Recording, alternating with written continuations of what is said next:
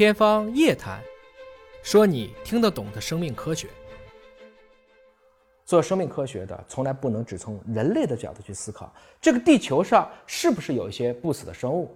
单细胞生物，某种程度上讲，它是死了还是没死？大肠杆菌一变二，基因几乎一样，但是那个一不在了，它变成了二。你说那个一死没死？所以，当你的精卵又变成了下一代，和你的爱人又有一个你的后代，你说你死了吗？你的基因依然在延续。肿瘤细胞，我们今天全世界用的很多的细胞系当中，一个最著名的细胞就是海拉细胞，它就是来自美国的一位非常了不起的女性所捐赠出来的这个细胞，它可以无限的增殖。那么她死了吗？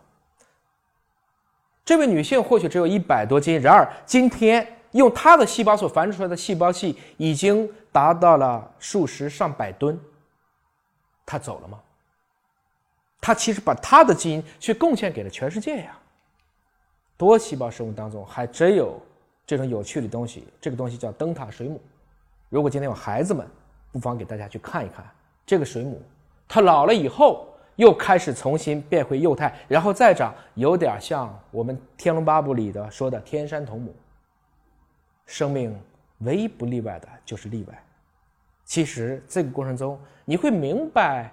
我们的基因是自私的，我们的基因都想把自己去扩展、去延续，但我们人类存在的意义就是要用无私的人性去克服基因的自私性啊！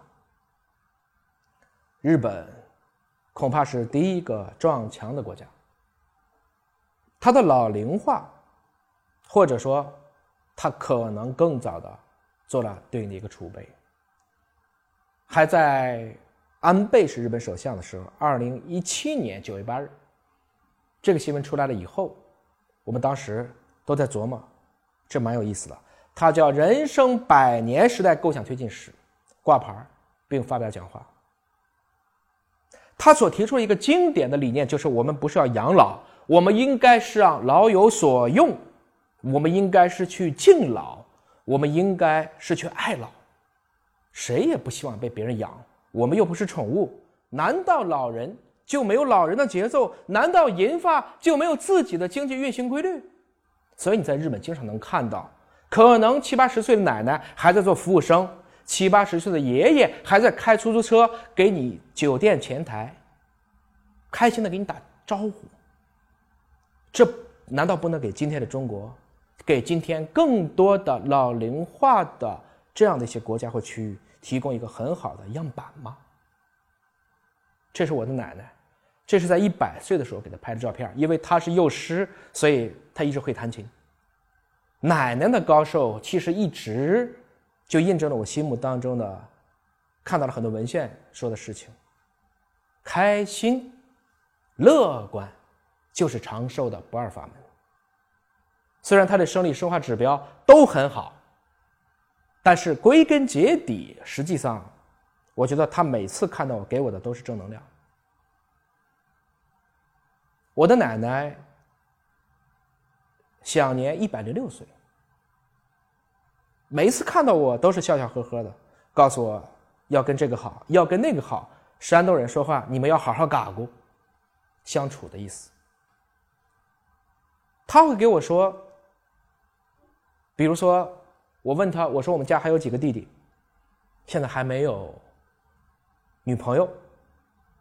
可能你看到他们再生一个孙子，还得再花几年。